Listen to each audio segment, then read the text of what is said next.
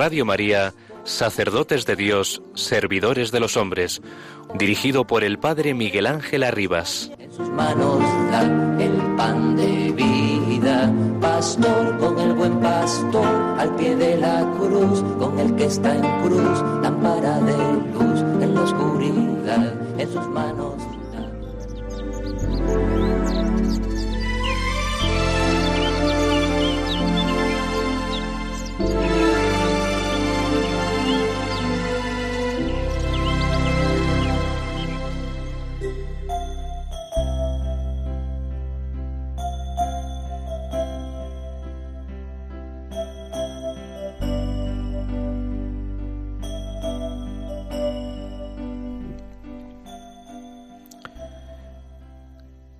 Cristo es iluminado. Dejémonos iluminar junto con Él. Cristo se hizo bautizar. Descendamos al mismo tiempo que Él para ascender con Él. Juan está bautizando y Cristo se acerca, tal vez para santificar al mismo por quien va a ser bautizado, y sin duda para sepultar en las aguas a todo lo viejo de Adán, santificando el Jordán antes de nosotros y por nuestra causa. Y así el Señor, que era espíritu y carne, nos consagra mediante el espíritu y el agua. Juan se niega, Jesús insiste. Entonces, ¿soy yo el que necesito que tú me bautices? Le dice la lámpara al sol, la voz a la palabra, el amigo al esposo, el mayor entre los nacidos de mujer al primogénito de toda la creación el que había saltado de júbilo en el seno materno, al que había sido adorado cuando estaba en él, el que era y habría de ser precursor, al que se había manifestado y se manifestará. Soy yo el que necesito que tú me bautices, y podría añadir, por tu causa. Pues sabía muy bien que habría de ser bautizado con el martirio, o que como Pedro, no sólo le lavaría los pies.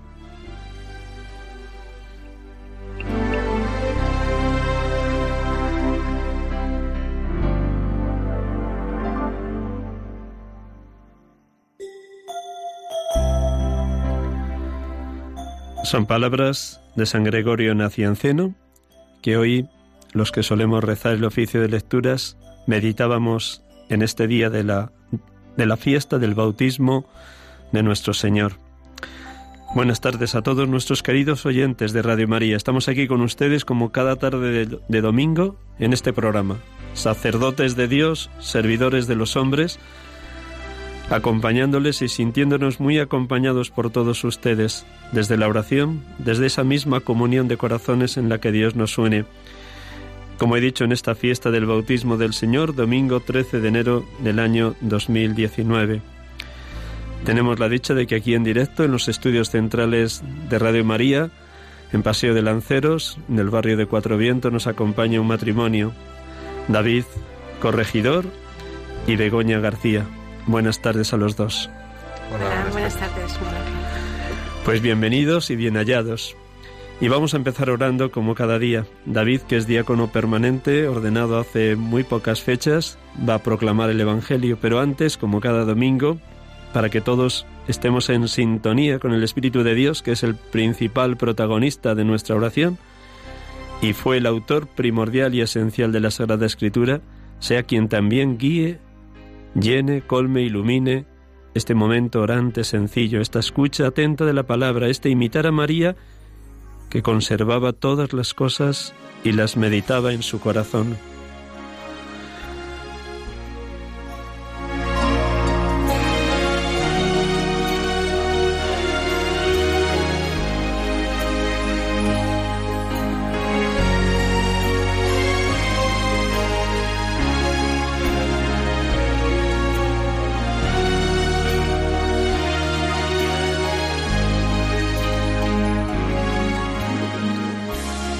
Del Santo Evangelio según San Lucas.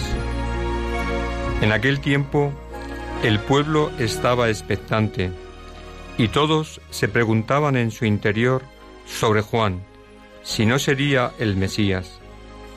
Juan les respondió dirigiéndose a todos, Yo os bautizo con agua, pero viene el que es más fuerte que yo, a quien no merezco desatarle la correa de sus sandalias.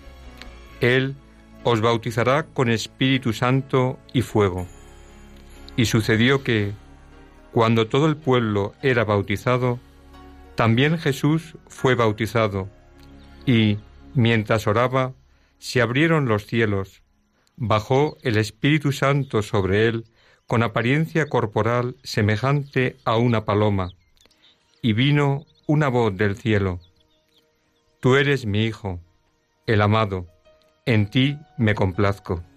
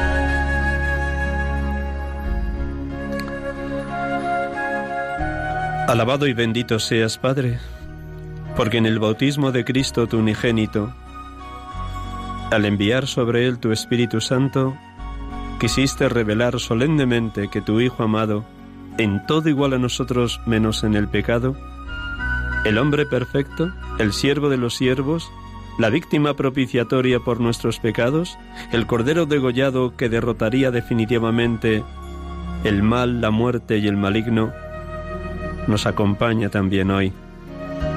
Gracias, Padre. Bendito y alabado seas Jesucristo, Hijo amado del Padre, porque en tu bautismo inauguraste un nuevo bautismo. Las aguas del Jordán quedaron santificadas por ti, y quienes creemos en ti fuimos bautizados, por este sacramento quedamos constituidos hijos de Dios Padre, discípulos de Dios Hijo, templos del Espíritu Santo. Fuimos introducidos en la Iglesia como hijos adoptivos, configurados contigo, marcados con el santo crisma, ungidos por la gracia, la fuerza, la luz, el empuje, el vigor del Espíritu Santo. Gracias, Señor Jesús. Gracias porque en el misterio del bautismo estás prolongando el misterio de la encarnación cuando, siendo Dios, te hiciste hombre en el vientre purísimo de María y naciste pobre y humilde en Belén, y viviste treinta años de vida oculta en Nazaret, y ahora, con este acontecimiento del bautismo, descendiste desde Nazaret hasta el lugar donde estaba bautizando Juan. Ese descenso físico, geográfico, expresaba vitalmente tu descendimiento al hacerte en todo igual a nosotros, menos en el pecado el asumir nuestra naturaleza humana para cargar con los pecados de toda la humanidad como cordero que quita ese pecado y destruye para siempre la muerte y al mismo Satanás. Gracias Jesucristo. Bendito y alabado seas Espíritu Santo, Espíritu de amor, Espíritu de vida, porque celebrando hoy esta fiesta del bautismo del Señor renovamos nuestras propias promesas bautismales las renuncias a Satanás y a todas sus obras, seducciones y engaños, y la firme profesión de fe en el credo de la Iglesia, en Dios Padre, en Dios Hijo, en Dios Espíritu Santo, en la misma Iglesia, una santa, católica y apostólica, en la comunión de los santos y en la vida eterna. Gracias, Espíritu Consolador, porque nos traes la paz, el consuelo, nos capacitas para ser instrumentos de ese consuelo divino hacia tantas personas que sufren, en su cuerpo o en su espíritu, todo tipo de mal, soledad o enfermedad. Bendito seas, Espíritu Santo, que nos capacitas para ser, por tu gracia, tu fuerza y tu luz, consoladores de nuestros hermanos o de los que no tienen a nadie en esta tierra que les consuele. Adorada y Santa Trinidad, tomadnos posesión por completo para que siendo morada vuestra, experimentemos que vuestro infinito amor nos va santificando y nos va haciendo cada día más servidores de nuestros hermanos los hombres y continuadores y prolongadores de la misión que traía Jesús, como él mismo proclamó en la sinagoga de su pueblo Nazaret. El Espíritu del Señor está sobre mí porque el Señor me ha ungido y me ha enviado para anunciar el Evangelio a los pobres. Bendita y alabada seas, oh Santa Trinidad.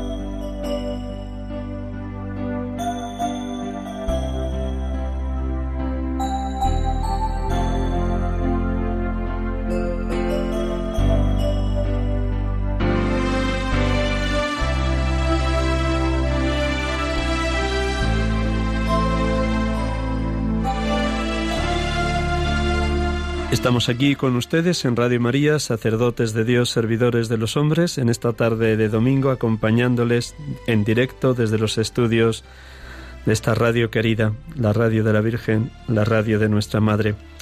Y en esta tarde nos acompaña un matrimonio que voy a presentar con detalle y luego les diré por qué he invitado a este santo matrimonio a que nos acompañe en este programa. Buenas tardes, David. Hola, buenas tardes. Y buenas tardes, Begoña. Hola, buenas tardes, Miguel Ángel. Pues David Corregidor Sanz nació el 27 de febrero de 1965 y ahora mismo es, colabora y está totalmente integrado en la parroquia de Santa Teresa del Niño Jesús y de la Santa Faz de Leganés de la diócesis de Getafe. Es diácono permanente desde apenas hace un mes, desde el pasado mes de diciembre, 9 de diciembre del año pasado, 2018. Así que mi más sincera enhorabuena. Luego vas a contar a los oyentes qué es eso del diaconado permanente. Algo diré, pero tú vas a completar maravillosamente porque seguro que lo tienes muy estudiado y te habrá tocado explicarlo en cientos de lugares. Está casado con Begoña desde el 27 de enero de 1991. ¿Ya cuántos años, Begoña? 28, dentro de los días. Muy bien, pues enhorabuena. Tienen dos hijas, Carmen María, de 25 años, y Elisa. Elvira. Elvira, perdón que me perdone ella. Elvira con 12 años, Elvira María. Además, siempre las dos llevan el nombre de María. Qué bien. Bueno, pues David vinculado a la empresa de Endesa como físico, ¿no es así? Allí está trabajando porque los diáconos permanentes tienen también por mandato de la Iglesia mantenerse desde su trabajo civil. Pastoralmente en esta parroquia de Santa Teresa del Niño Jesús y la Santa Faz de Leganés es catequista de prebautismales, catequista de comunión, voluntario en Cáritas, colaborador en la preparación de la liturgia y las demás celebraciones que se, hayan, que se vayan realizando en esa comunidad parroquial. Como diácono seguro que nos va a contar también que tiene que proclamar el Evangelio cuando asiste en la Eucaristía, predicar cuando se lo pida a su párroco, asistir a los novios o asistir a algún matrimonio si es que le toca presidir algún, alguna celebración del matrimonio que no requiera presencia de sacerdote. Seguro que me dejo muchas cosas, luego las completas, ¿eh? ¿Alguna le he dicho mal, David? Bueno, no, simplemente comentar que efectivamente eh, estoy vinculado a Endesa y sigo vinculado a Endesa, pero tengo una situación un poco excepcional eh, que me permite de alguna manera tener un poco más de tiempo y de libertad para poder dedicar al ministerio. Gloria a Dios que hace posible las dos tareas, la de trabajador en esta empresa y la de servidor de la Iglesia a través de lo que es lo más servidor, el diaconado. Begoña García Cabello nació el 18 de mayo de 1965, como ya hemos dicho, casado con, casada con David y con estas dos hijas, Carmen María y Elvira María. Ahora lo he dicho bien, que me perdone Elvira, un día por ahí iría a saludarla a Leganes. Trabaja como profesora de educación secundaria, de geografía e historia en el Instituto de Enseñanza Julio Verne de Leganés y también como su esposo, lógicamente, está vinculada a la parroquia de Santa Teresa del Niño Jesús en Leganés. También a su vez es catequista para preparar el bautismo de aquellos matrimonios que piden ser que sean bautizados sus hijos. Tal vez también habéis preparado algún adulto alguna vez, ¿no? ¿O todavía no? No. No, todavía pues no. en la parroquia se ha hecho, pero nosotros directamente no. Pues nada, seguro que lo primero, lo más sencillo, lo más directo, lo más concreto, un mes y cuatro días llevas ordenado como diácono permanente. ¿Cómo has vivido estas cuatro semanas y esta primera Navidad como diácono permanente, David? Bueno, pues yo creo que lo primero es decir que lo he vivido con muchísimo agradecimiento. ¿eh? Yo creo que esa sería una de las primeras claves, ¿no? Eh, el agradecer pues eh, este inmenso regalo, ¿no? Que ha sido precisamente la vocación al diaconado una vocación que nace pues en el matrimonio. Y dentro de ese agradecimiento, pues yo creo que soy un poco como el pueblo de, de Israel, ¿no? Cuando leíamos el, Evangelio, sobre todo expectante, ¿no? Expectante también, precisamente no porque dude de quién es el Mesías que nos ha nacido, sino expectante también de, de bueno, de poder ir respondiendo en los gestos diarios, en los gestos cotidianos, en las cosas sencillas, pues de ir respondiendo a esa llamada del Señor que se ha concretado en mi caso, pues en el matrimonio, pero también en el diaconado, ¿no? Aprendiendo cada día, ¿eh? voy aprendiendo cada día y, y bueno, con muchísima ilusión, ¿no? Es la verdad que muy gratificante pues ver que todo aquello que has visto hacer, sobre todo en mi parroquia, pues a los asuncionistas, pues tienes que, en la medida en la que tú estás capacitado, pues tienes que irlo implementando personalmente, ¿no?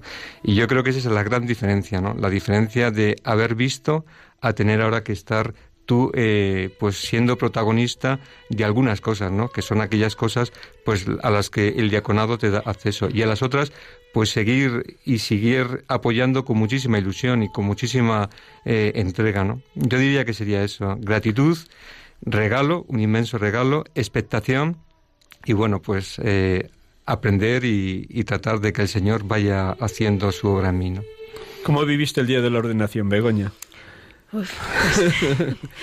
con mucha emoción y sobre todo con mucha alegría porque llevábamos ya tiempo hablando del tema y, discerniéndolo. Esperándolo, sí, sí, después de los años de preparación, de estudio y bueno, pues la verdad es que no sé, mm, realmente ahora es cuando te das cuenta de, que ahora empieza todo, a pesar de esos años difíciles que han estado, pues de sacrificio a nivel de la familia, de, mucho tiempo de entrega hacia los estudios, pero merece la pena y sobre todo yo creo que eso, como dice él, es un regalo y sobre todo para mayor gloria del Señor, ¿no? A mí me parece, vamos, yo estoy encantada.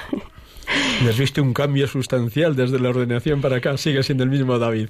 Mm, no, sigue siendo él, pero eh, él es eh, cuando hace las cosas eh, lo da todo y entonces a, eh, a raíz de ahora pues eh, no sé parece que a veces hay muchas cosas que hacer, pero sin embargo el Señor te da esa gracia para poder estar en todos los sitios, ¿no? Y eso sin descuidar también la, familia. Entonces, pues bueno, no, no sé. También esto nos ha servido para unirnos nosotros mucho más en el ambiente de casa, en la oración, porque en la medida de lo posible intentamos eh, rezar juntos. Y, bueno, pues eso al final se va notando y y yo creo que también pues se nota incluso en la propia familia, ¿no? Y, y ojalá que fuese así, porque no es una cosa que es para nosotros, sino para pues para el Señor y para, para todos los que nos puedan rodear, ¿no?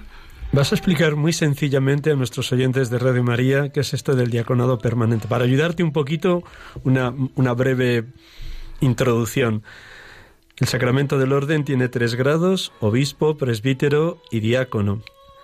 Los obispos son diáconos también, los presbíteros también somos diáconos, pero Dios ha querido que desde el Concilio Vaticano II para acá surgiera de nuevo esta figura del diaconado permanente, porque antes el diaconado era solamente un paso hacia la ordenación presbiteral o episcopal.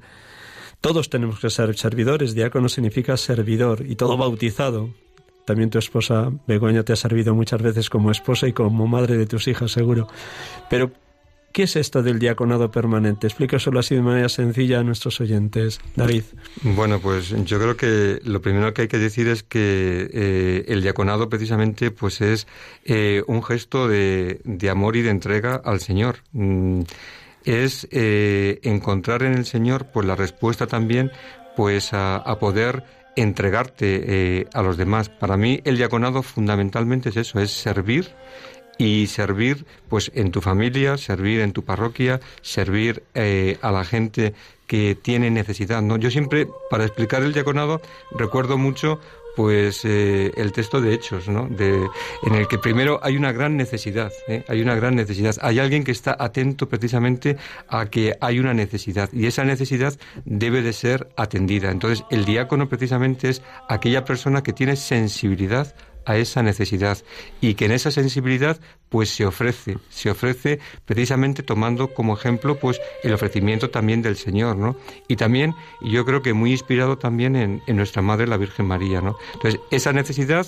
requiere de una persona que se ofrezca y ese ofrecimiento pues se concreta a través de, del diácono. Y a partir de aquí pues es una persona que está completamente dispuesta a ayudar, pues ayudar a los presbíteros, ayudar a los eh, obispos también, en este caso, pues en mi caso, a, los tres obispos que tengo, el obispo don Ginés, el obispo auxiliar don José y también el obispo emérito don Joaquín.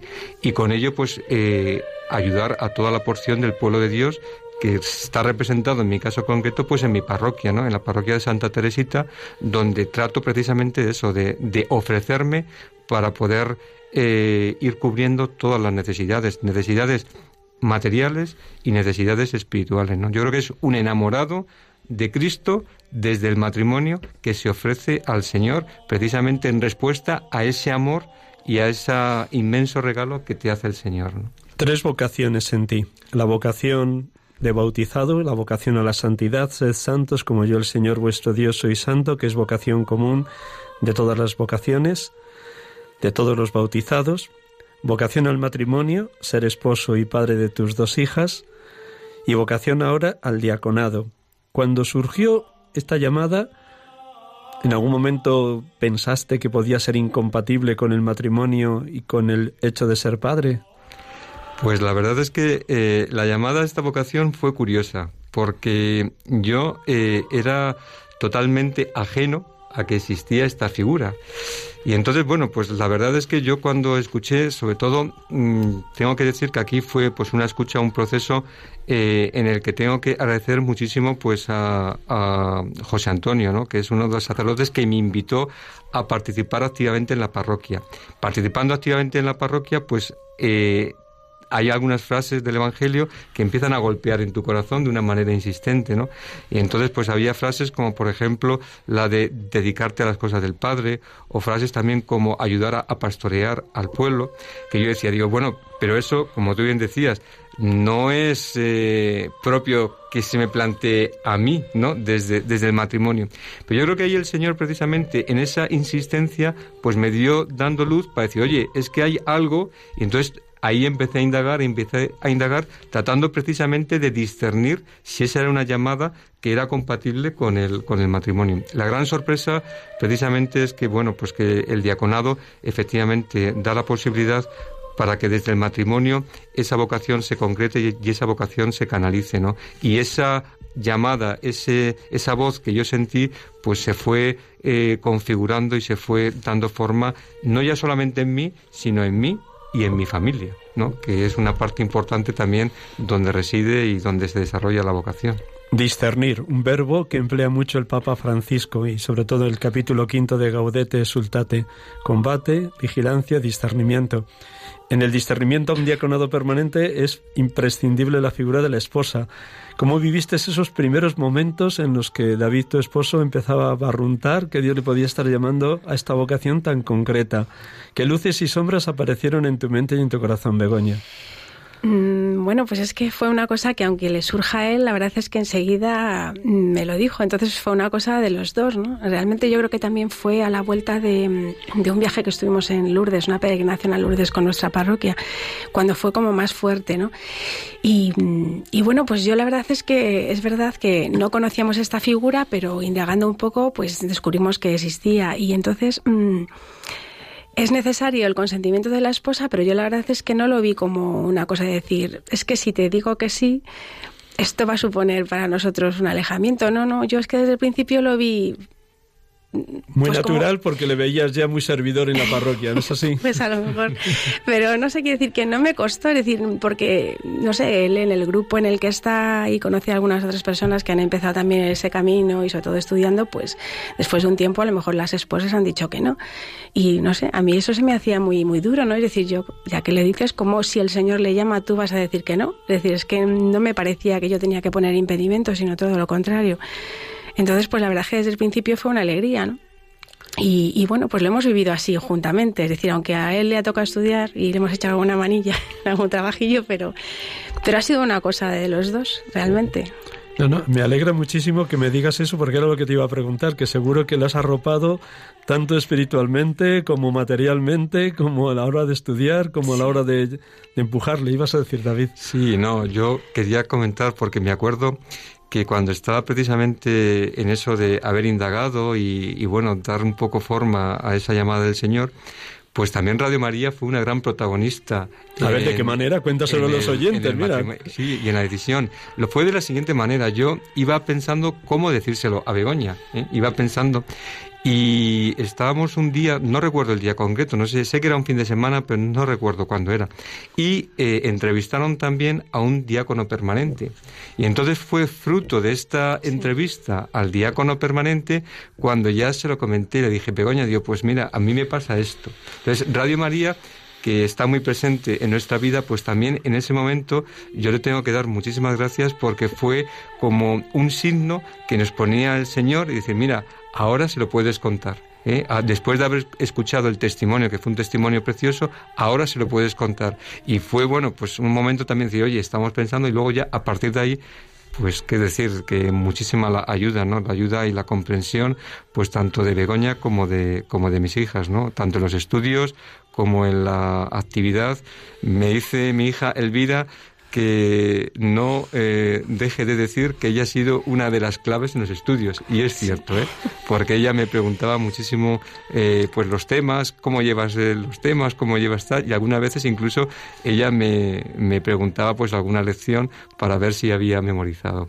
Pero sí, yo creo que ha sido clave precisamente pues el, el tener pues una fluidez el, diálogo, una fluidez también en la oración. Radio María también nos ha acompañado y nos acompaña mucho y nos ha dado, pues eso, eh, momentos y oportunidades para poder hablar también de, de, esa vocación que surgía en el matrimonio, ¿no? Como en concreto esto que nos preguntabas, Miguel. ¿Cómo lo han vivido las hijas? Ya que has nombrado Elvira, David, pero seguro que han estado también ahí en la sombra apoyando y arropando. Sí, sí, pues bueno, tuvimos que explicárselo un poco qué eran, porque si ya nos costaba a nosotros saber lo que era, ellas más, ¿no?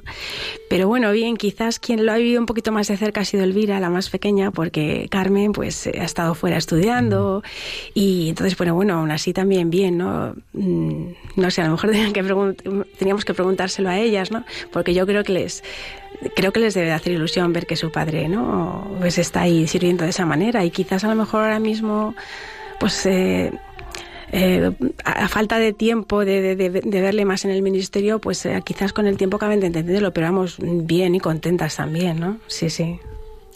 Para que nuestros oyentes se sitúen un poco, la formación de un futuro diácono permanente pasa por las mismas etapas de un seminarista que va a ser ordenado presbítero. Hay una etapa introductoria de discernimiento inicial con el responsable de la diócesis que lleva este cometido, un tiempo de formación con esas cuatro dimensiones también propias de un seminarista, formación humana, espiritual, teológica y pastoral.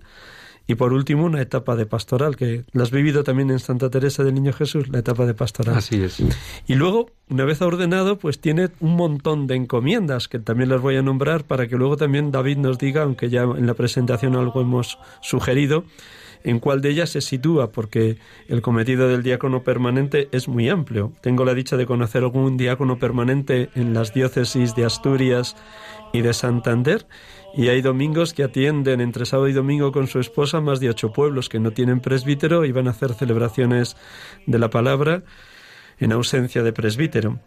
Pues mm, un diácono como antes nos sugería con el texto del libro de los Hechos, atiende a Cáritas, atiende a los pobres, atiende a los más necesitados y hay diáconos permanentes, son delegados de Cáritas de su diócesis o encargados de un arciprestazgo o responsables de las Cáritas de una parroquia concreta.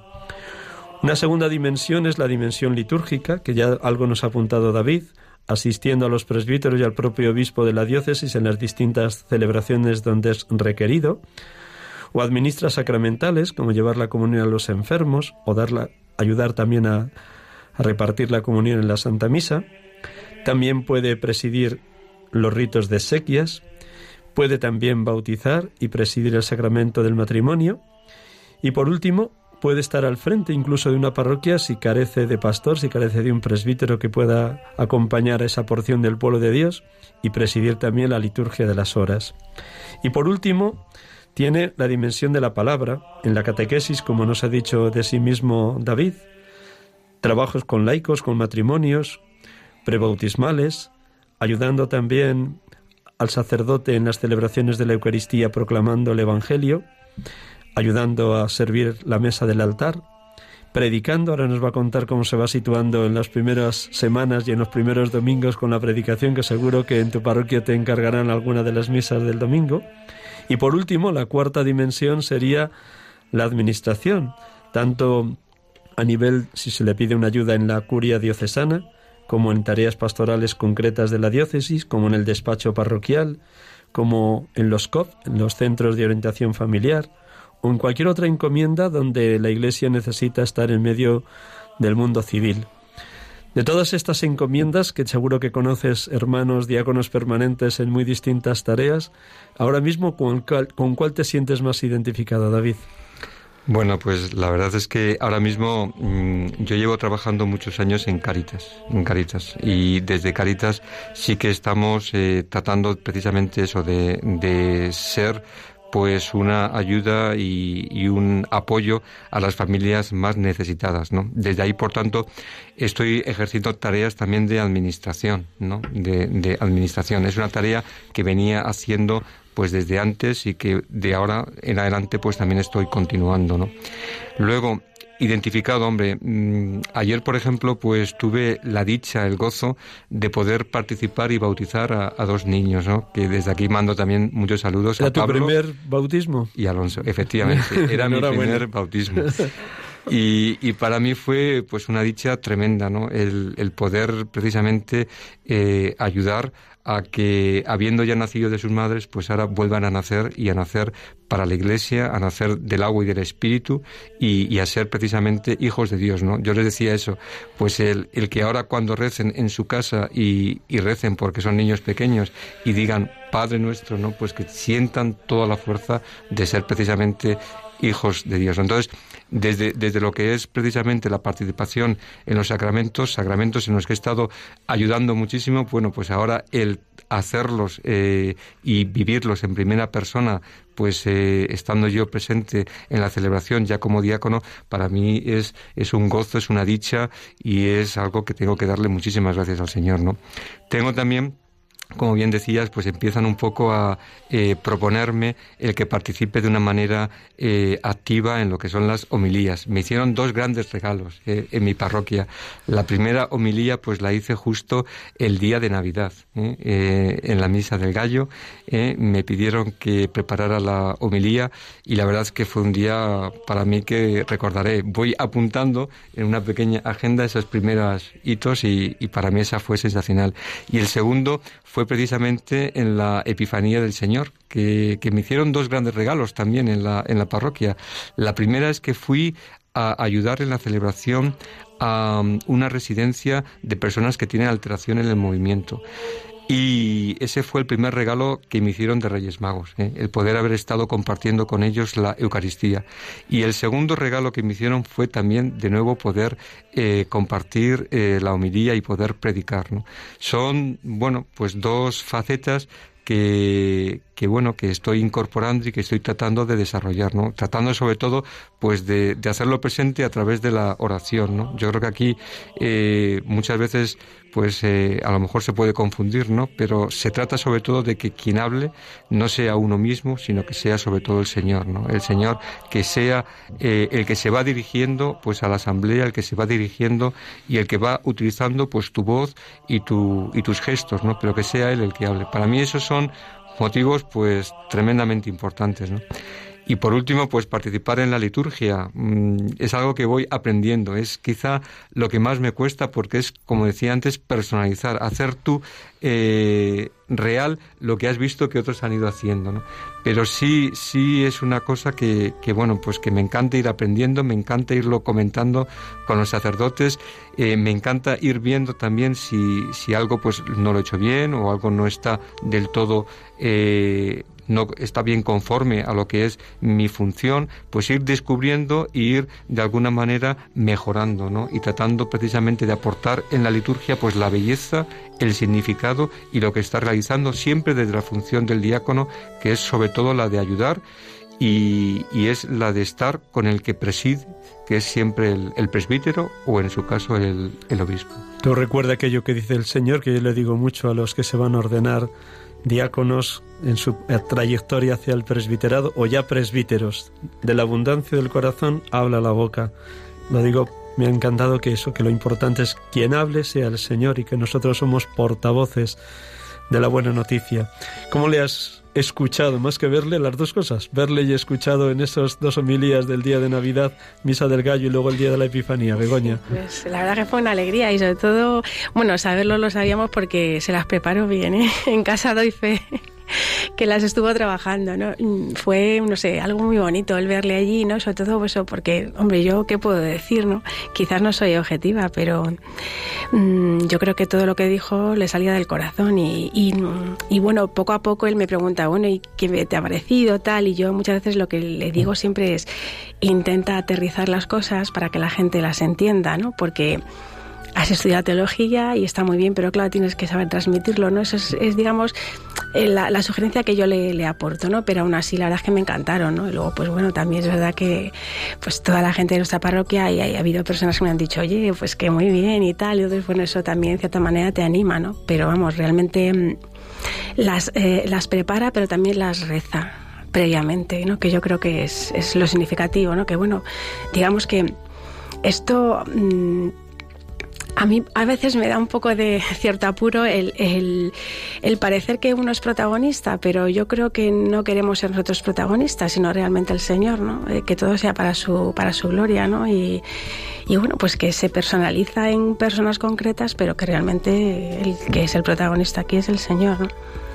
Me das pie a otra frase que digo mucho en el programa y que digo también mucho a los seminaristas y a los sacerdotes jóvenes. Era el Evangelio de ayer sábado, aunque en pocos sitios a lo mejor se celebró por la mañana. Una frase de San Juan Bautista, Juan 3:30. Es necesario que yo mengüe para que Él crezca. Yo tengo que menguar y Él tiene que crecer. Sí, me, me alegra muchísimo esto que acabas de comentar, Begoña. En este mes y cuatro días, ¿qué te ha sido lo más fácil, lo más hermoso, lo más bello, lo más dichoso y qué te ha sido lo más difícil, David? Bueno, yo creo que lo, que lo más bello y lo más dichoso, pues eh, como siempre, yo creo que es el, el, poder eh, estar cerca del Señor, ¿no? Estar cerca del Señor, ¿cómo? Pues estar cerca del Señor proclamando su palabra. Yo creo que ahí eh, recuerdo la primera vez que leí, que proclamé el Evangelio, que fue precisamente una celebración eh, de fin de año ¿no? de Cáritas en el arciprestazgo de Leganés, esa primera vez de proclamar el Evangelio pues fue tremendamente gozoso, ¿no? Y lo compartí así con algunos eh, compañeros del diaconado permanente de la diócesis de Getafe, en concreto con eh, Juanmi y también con Daniel. Les decía, digo, ha sido una experiencia impresionante, ¿no? Yo creo que otra experiencia que me llena muchísimo, pues sobre todo es poder eh, dar al Señor, ¿no? Como acólito ya lo venía haciendo, pero bueno, la satisfacción que tengo de saber que cada vez que doy el pan y el vino estoy dando lo mejor que una persona puede recibir, ¿no? Que es al Señor, ¿no? Para mí esa es una gran satisfacción, ¿no? La satisfacción de proclamar la palabra y la satisfacción de llevar y entregar al Señor que es lo mejor que yo le puedo entregar, ¿eh? llevarle precisamente y acompañarle al, al Señor. Lo más difícil, bueno, pues yo creo que es quizá un poco eh, tratar de interiorizar muchas veces pues algunas eh, celebraciones, ¿no? Celebraciones en las que hay pues presencia pues eh, de muchos presbíteros, hay presencias también del obispo, ¿no? Tratar de alguna manera de saber ocupar el lugar y la función, ¿no? Yo creo que el lugar, eh, don Ginés me dio un consejo muy bueno porque cuando hicimos precisamente la ordenación se leía también eh, un texto de que hacía alusión a, San Juan Bautista y me decía don Ginés, tienes que hacer como San Juan Bautista, ¿eh?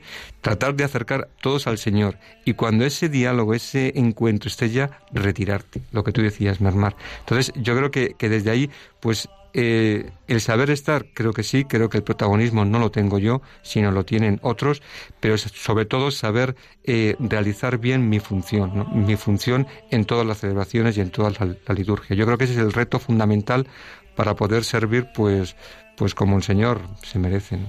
Esta pregunta te la iba a hacer a ti primero, pues se la voy a hacer a, Begoña. Sí, eh, el hecho de ser esposo, padre, trabajador en Endesa, sumergido de lleno ahora en el diaconado en esta parroquia de Santa Teresa del Niño Jesús. ¿Le has visto en algún momento estresado? ¿Le ves a David que la fuerza del Espíritu le ayuda a compatibilizar todo, a armonizarlo de una manera unitaria? ¿Qué riesgos crees que pueden darse? Hombre, ahora la cuestión de lo de estresado quizás no hace un tiempo cuando estaba estudiando, pues, pues sí. Ahora decir que cuando tenía un examen no había casi quien le hablara, ¿no? Pero yo creo que eh, de todas las maneras, eh, el Señor te da las fuerzas suficientes como para poder hacer lo que tú no crees posible, ¿no? Y, y se llega, se llega, es decir, pero también es verdad que mm, todo eso, en la medida de lo posible y cuando lo intentamos, pues mm, pues rezando, ¿no? Nos, nos ha dicho hace muy poquito, cuando la ordenación, eh, Cruz, un sacerdote que conocemos de Leganés, Yo también le conozco, ya recuerdos. Pues que, bueno, nos dio la, felicitándonos, ¿no? Y nos dijo, rezad mucho juntos y, y cuánta razón lleva, ¿no? Porque porque esto no es una cosa exclusivamente de él, ¿no? sino de los dos. Y la verdad es que mm, en la medida en la que podemos y en el día a día, que es complicado, pero es que sientes que cuando realmente rezas, pues, pues, eh, y se lo pides al Señor, se lo dejas en sus manos, es que es todo mucho más fácil, ¿no? Quiero decir, a nivel un poco de pues de lo que él tiene ahora e incluso yo misma en mi propio trabajo, ¿no? Entonces, pues eh, mm, realmente desde la ordenación ahora yo el estrés casi no lo he visto, es decir, se multiplica y, es verdad que hay muchas veces que pues hay una cierta ausencia de estar en casa, pero bueno, si realmente está haciendo las cosas que el Señor le pide, pues bendito sea, ¿no? Entonces, pues decir que eh, pareciendo que esto nos puede alejar, al contrario, nos acerca más, ¿no? Y, bueno, pues eh, no sé. La oración es lo que más une. Tenían todos un mismo pensar y un mismo sentir. Si así vivía la primera comunidad cristiana, cuanto más vosotros como matrimonio. Un mismo pensar y un mismo sentir como fruto y expresión de la oración. Así que que sigáis orando juntos. ¿Cómo vives tú esto? Ahora, ¿Le has escuchado, Begoña? ¿Corroboras 100% lo que ha dicho tu esposa? Sí, sí, yo creo que, vamos, la verdad es que aquí creo que el Señor siempre te da por delante lo que uno necesita. Si al final cuando uno mira, yo en los ejercicios espirituales que hice para mm, preparar la ordenación, una de las cosas que más eh, mm, pues que más eh, eh, tranquilidad me dio precisamente para llegar al día de la ordenación fue que ver que en estos cinco años el Señor te ha ido capacitando, te ha ido preparando, te ha ido transformando, porque obviamente también uno necesita ser transformado, necesita cambiar para esa confianza que el Señor le pone entre las manos. Entonces, una de las cosas que vi era precisamente eso, que el Señor pues me había ido mm, posibilitando el que su voluntad se hiciera en mí, ¿no? Yo creo que esa es una de las grandes claves y de las grandes alegrías, ¿no?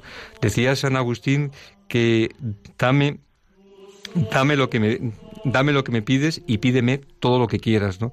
Yo creo que ahí precisamente día a día yo creo que le he pedido eso, que me dé saber, que me dé confianza, que me dé eh, pues eh, disponibilidad para poder ir tratando de atender todo lo que el Señor ponía en, en mi camino.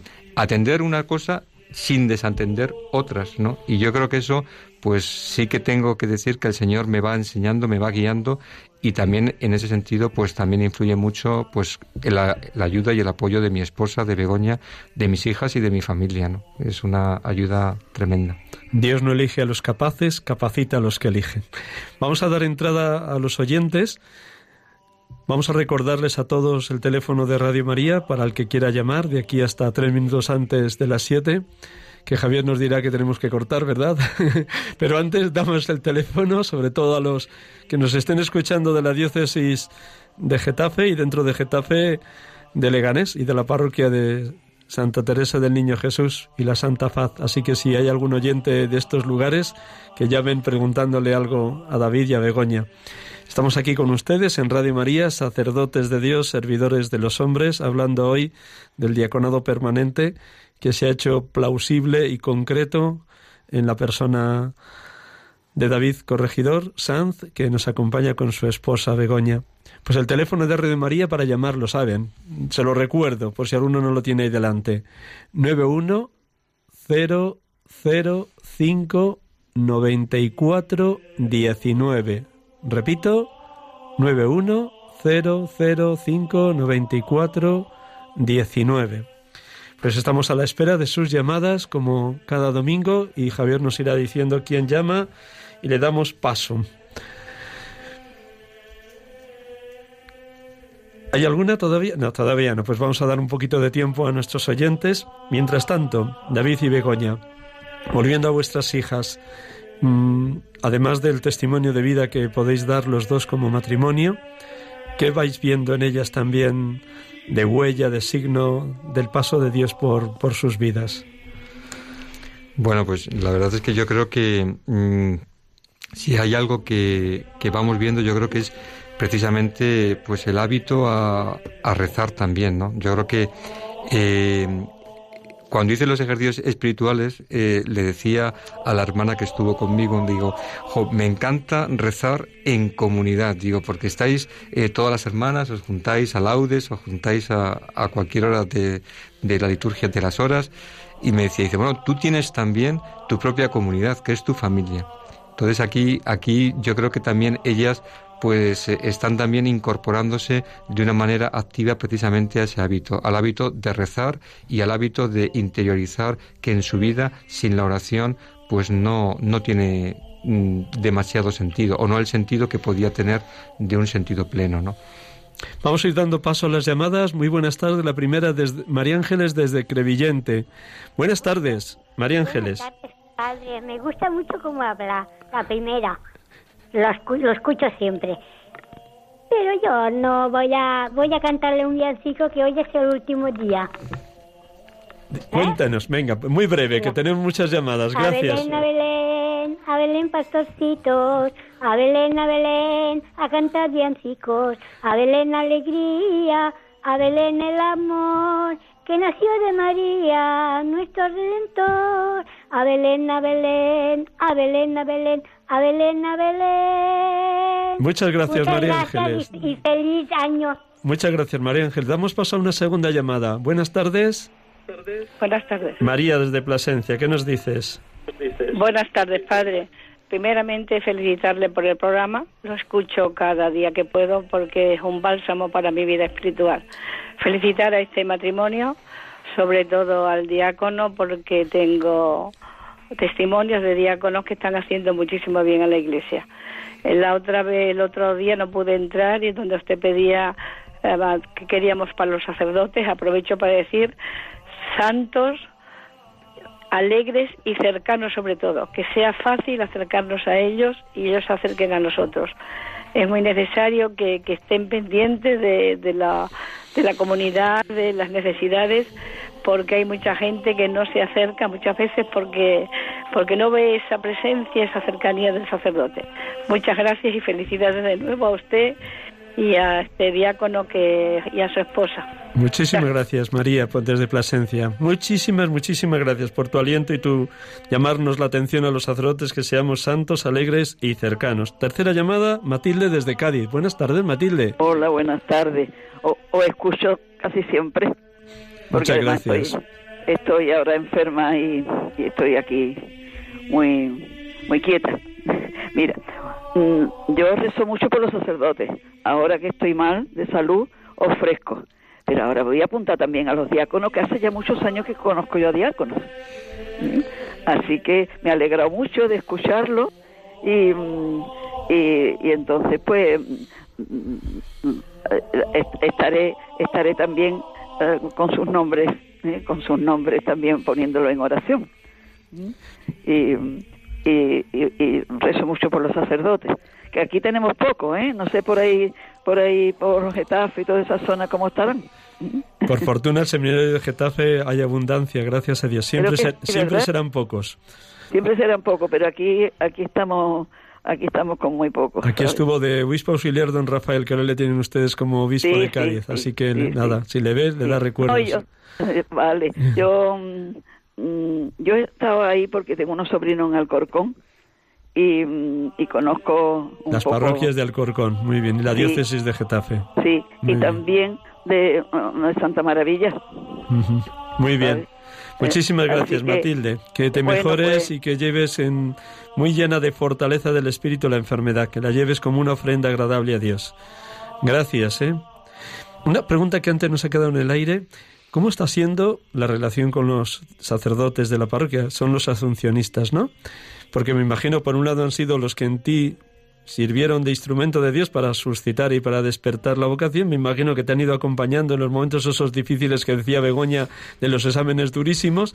Y luego, pues ahora te, les acompañas también y te acompañan. Hay una mutua colaboración, pero sobre todo eres servidor también del presbítero que presida esa comunidad parroquial. ¿Cómo está esa relación? Pues bueno, yo creo que la verdad es que puedo decir que es una relación muy fluida, es una relación muy de comunión, es de muy de una colaboración estrecha en el que bueno pues vamos tratando ellos me van enseñando yo creo que tengo muchísimo que aprender pues a través de Julián que ha sido el director espiritual a través de Jean Claude que es ahora el párroco a través del padre Miguel y del padre Tomás y otros sacerdotes que también han pasado como decía José Ignacio o Paco o bueno, otros que me dejo, Jesús, también. O sea, son sacerdotes eh, en los que he encontrado siempre lo que decía la anterior oyente, esa proximidad, esa cercanía, ese tratar de ayudar y de tratar de llevar mi vocación pues eh, a Dios, ¿no? Tratar precisamente de conducirla bien, ¿no? Yo en ese sentido pues muy agradecido y, bueno, pues eh, muy dispuesto a aprender todo lo que me enseñen. Da pie para hablar con ellos en muchísimas cosas, hablar de la liturgia, de la celebración, de cuestiones teológicas, de cuestiones pastorales. Yo creo que en ese sentido eh, mm, me siento muy agradecido y me siento muy... Eh, bueno, pues de alguna manera muy sostenido, acompañado, arropado, casi como un miembro más del presbiterio, ¿no? Eso es. Muy bien, creo que tenemos que ir terminando en eso así, Javier. Bueno, siento que no podamos hacer paso a más llamadas, pero sí, ya que tenemos aquí una voz femenina hoy, vamos a pedir que Begoña rece por los sacerdotes con esta oración, con la que otros días también concluimos, ya que este programa está dedicado a los sacerdotes, pero también hacemos hoy presente a través de esta oración a todos los diáconos permanentes, que en España van siendo cada vez más numerosos, sobre todo las diócesis de Barcelona, de Valencia, de Sevilla y poco a poco también de Madrid y de Getafe. Pues nada, sí. Dios Todopoderoso y Eterno, por los méritos de tu Hijo Jesús y por tu amor hacia Él, ten piedad de los sacerdotes de la Santa Iglesia. A pesar de su dignidad sublime, son frágiles y semejantes a los demás. Enciende por tu misericordia infinita sus corazones en el fuego de tu amor. Socórrelos, no los dejes perder o menguar su vocación.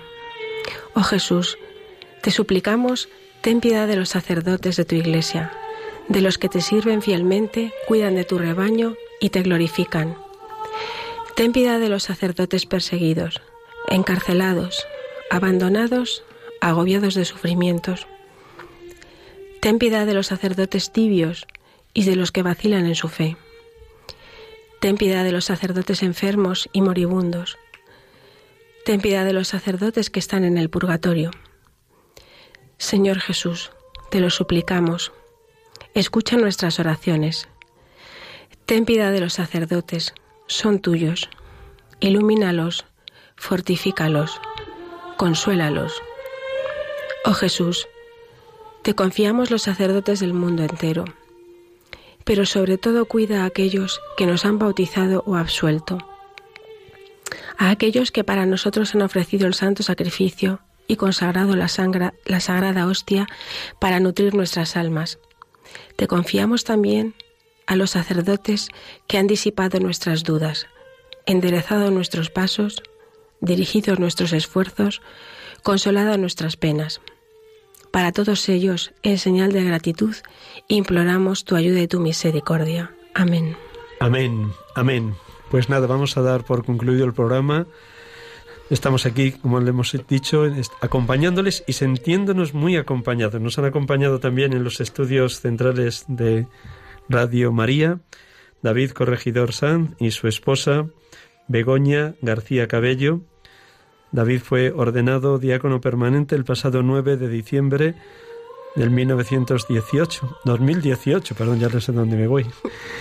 Damos también un saludo muy cariñoso a sus hijas Carmen María y Elvira María, a todos los feligreses de la parroquia de Santa Teresa del Niño Jesús y de la Santa Faz de Leganés, así como a los padres asuncionistas que han acompañado, arropado, sostenido todo el camino del discernimiento vocacional como diácono permanente de David. A todos los oyentes, muchísimas gracias por su presencia, por su paciencia también con este pobrísimo sacerdote y hasta el próximo domingo, si Dios quiere. Feliz semana, unidos en el Señor.